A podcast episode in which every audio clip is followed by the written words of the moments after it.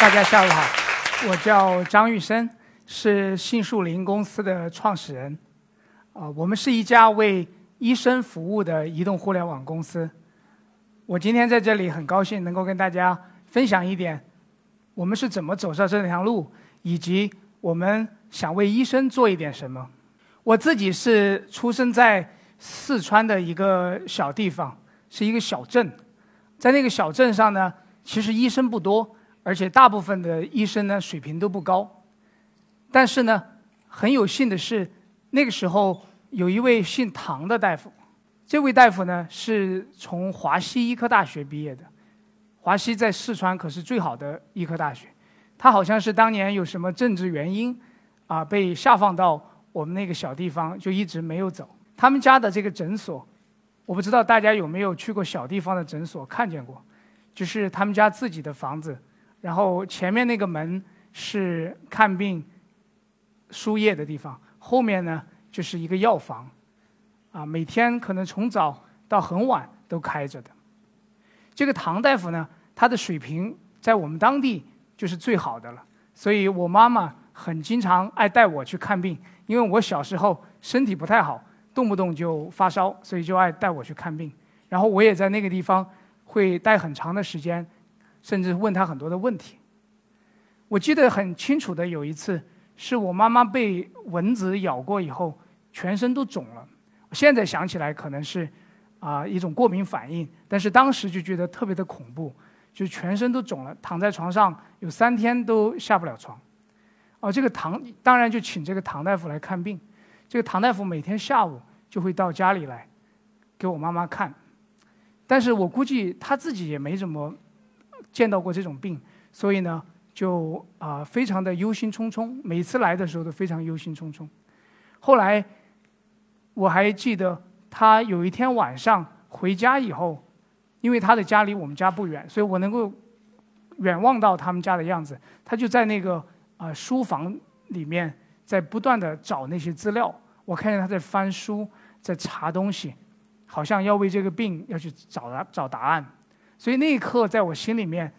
留下了很深的印记，就是今天我都还记得那个样子，就是一个镇上的医生为他的病人去查资料、找办法。后来呢，我在这个地方长大了，要报考大学的时候，啊，我们父母就很鼓励我去学医，而我自己也因为很崇拜这个唐大夫，所以也希望去考医科大学。当时我们认为最好的其实就是华西了，因为在四川的一个小地方，没有听说过什么其他的。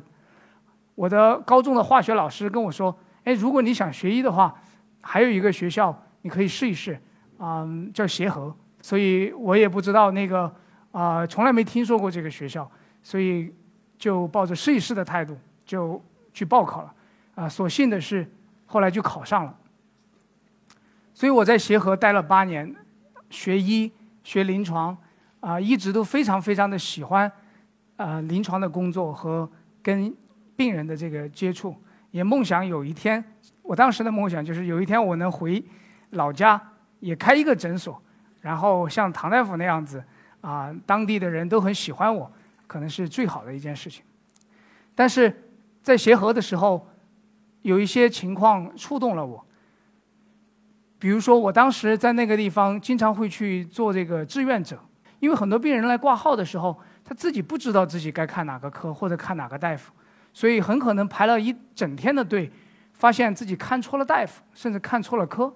所以我们当时就作为志愿者，作为学生去帮助这些来排队的很多是外地的病人，去了解他们到底应该看什么病，该看哪个科。那一段经历啊，让我感觉到，每一天啊，有这么多各个地方来的病人在这儿排队，有些甚至是排一两天的队，为了看上一个大夫。我想，如果有一天我在这个地方留下来做了一个大夫，好像也没有太有能力解决这个问题。这个医院和病人中间的这堵墙，好像永远没有办法把它解开。所以当时我觉得。就非常的郁闷，就是感觉这个学医好像啊很有意思，但是呢又很有很多问题找不到答案，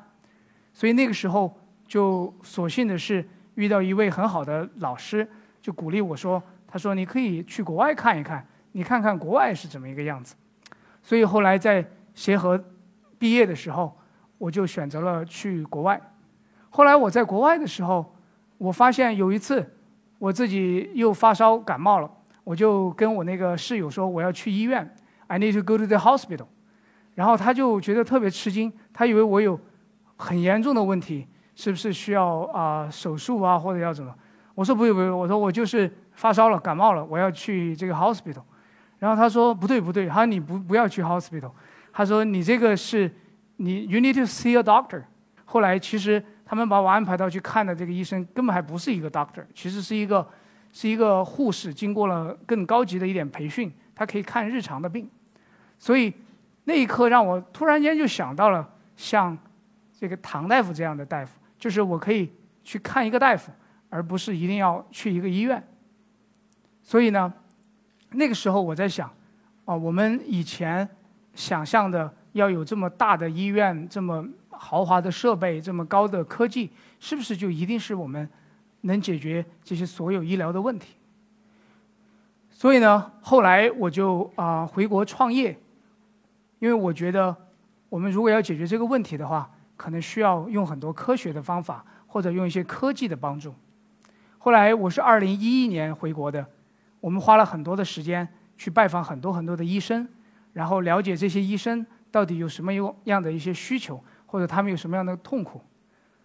其中有两个医生啊，我想给大家分享一下他们的这个故事。第一个医生呢叫刘小燕，是现在这个画面里面的这个医生。他是北京一个三甲的大医院的儿科的皮肤科的主任，是非常著名的看皮肤血管瘤的专家。我们去拜访他的时候，他这个诊室里面水泄不通，因为他看这个病很有名，所以全国有很多很多小孩儿都由家长带着来请他看。他跟我们说啊，他一年要看好几千例这种病人，但是呢，他的人手已经完全不够了。他跟医院曾经这个去打过几次的报告，说能不能够多雇一些医生，或者把他的病房再扩大一些，可以提供更多的服务给这些病人。但是，啊，医院说这个很难做，因为每年我们医院能进的人的数量是有限的，而且呢，病房如果给你扩大了，就意味着别人可能会缩小，或者别人没有扩大，那怎么解决这个问题呢？所以很多年他都没有解决这个问题。然后他就告诉我们啊，他说我特别希望啊，我有一个云端的病房。他说在这个病房里面呢，有我在线下的这个病房所有的一切，包括我可以看这些病人的资料，我可以跟病人交流，甚至有可能我将来还可以在里面处方开药，而且呢，啊，我的住院医他下了班没事儿的时候，我可以让他在这个云病房里面去查房。他说，你看有没有可能帮我们？build 这么一个云病房，我还第一次从医生的耳朵嘴巴里面听到这云病房这个概念，当时觉得非常非常的吃惊。但是我们后来随着跟更多的医生交流，我们发现这不是一个偶然的现象。另外一个医生叫姚亚强，这位医生是我们在新闻上读到的，他是浙江宁波的一个村医，他在当地的这个村子里面给病人看病。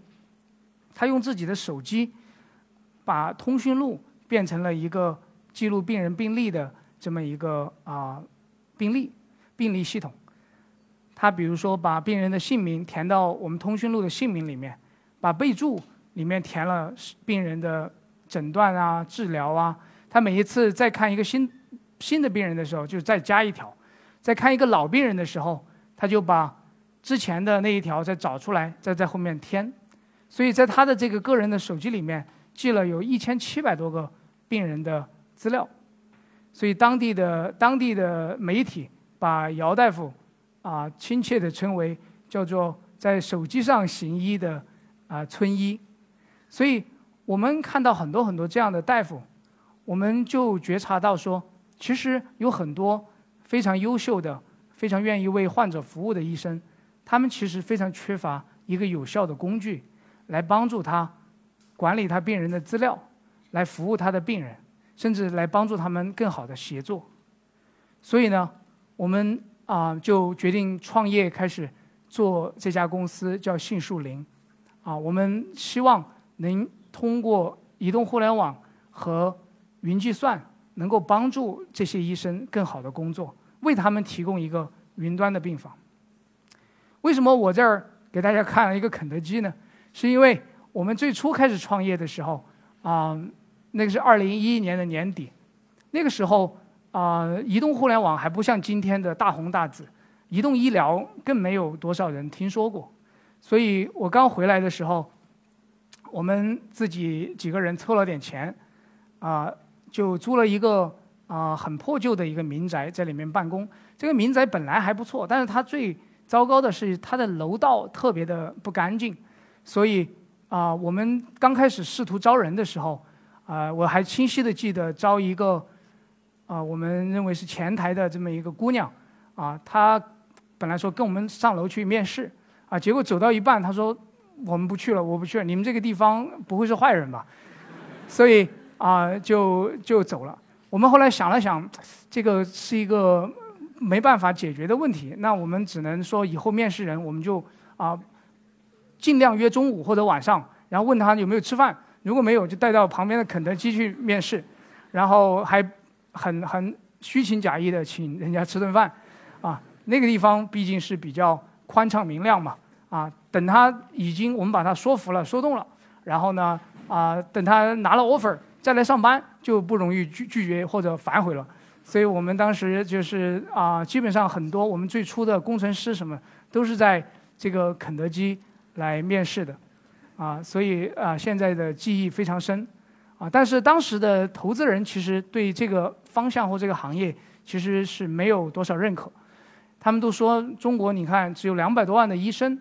那你这个事情最多做到一百万的用户，那其实价值不是特别大，特别从互联网的这个角度来看的话，价值不是特别大，所以我们啊也也啊当时其实并不知道这个未来这个方向能不能走下去。我还清晰的记得，我妈说：“你这个啊，已经搞了半年了，要是再没有起色的话，过了春节就去找工作，啊，不准再在这儿折腾了，啊，因为因为我我还跟她开玩笑说，其实我们生活质量没变啊。说你看我以前在美国的时候，啊，在美国的时候那个时候工作嘛，因为开了一台这个 BMW，啊，不错的车。然后我说我现在到北京我也开的 BMW 啊。”是 bike, metro, and walk，就是就是基本上那个时候连车都不敢打，因为觉得太贵了。就是能能坐公交车的就坐公交车，能挤地铁就挤地铁，啊，这两个感觉还是一样的。所以啊，当时非常辛苦，但是我们啊给我们最多安慰的是有非常多的医生啊，他们因为自己工作的这种关系跟我们认识了，然后知道我们在做这个事儿。不断的给予我们非常非常多的反馈，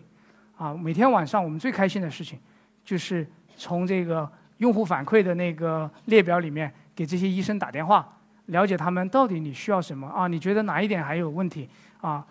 不断的修改和迭代我们的东西，所以我们后来发布的这个产品叫做啊病例加啊，我们是希望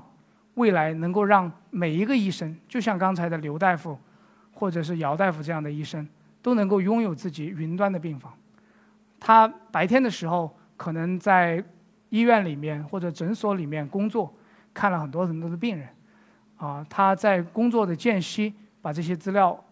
输入到这个云云病房里面。到他任何时候，他只要愿意，他可以通过这个病房在长期的管理这些病人。同时呢，这个云病房提供了很多很多有效的工具和手段来帮助他实现这一点。所以从某种程度上，我们是延伸了医生的手和脑，能够让一个医生可以管理成千上万的患者。我们在这个里面最多的一个医生，他可以管理到啊六千个患者。所以这样的话，可以极大的扩张医生的劳动力和生产力，能够帮助医生更好的服务我们的病人。说到这个协和啊，啊。我自己印象特别深的有几件事情。协和，人们常说它都有三宝。协和的三宝是什么呢？是图书馆、病案室还有老教授。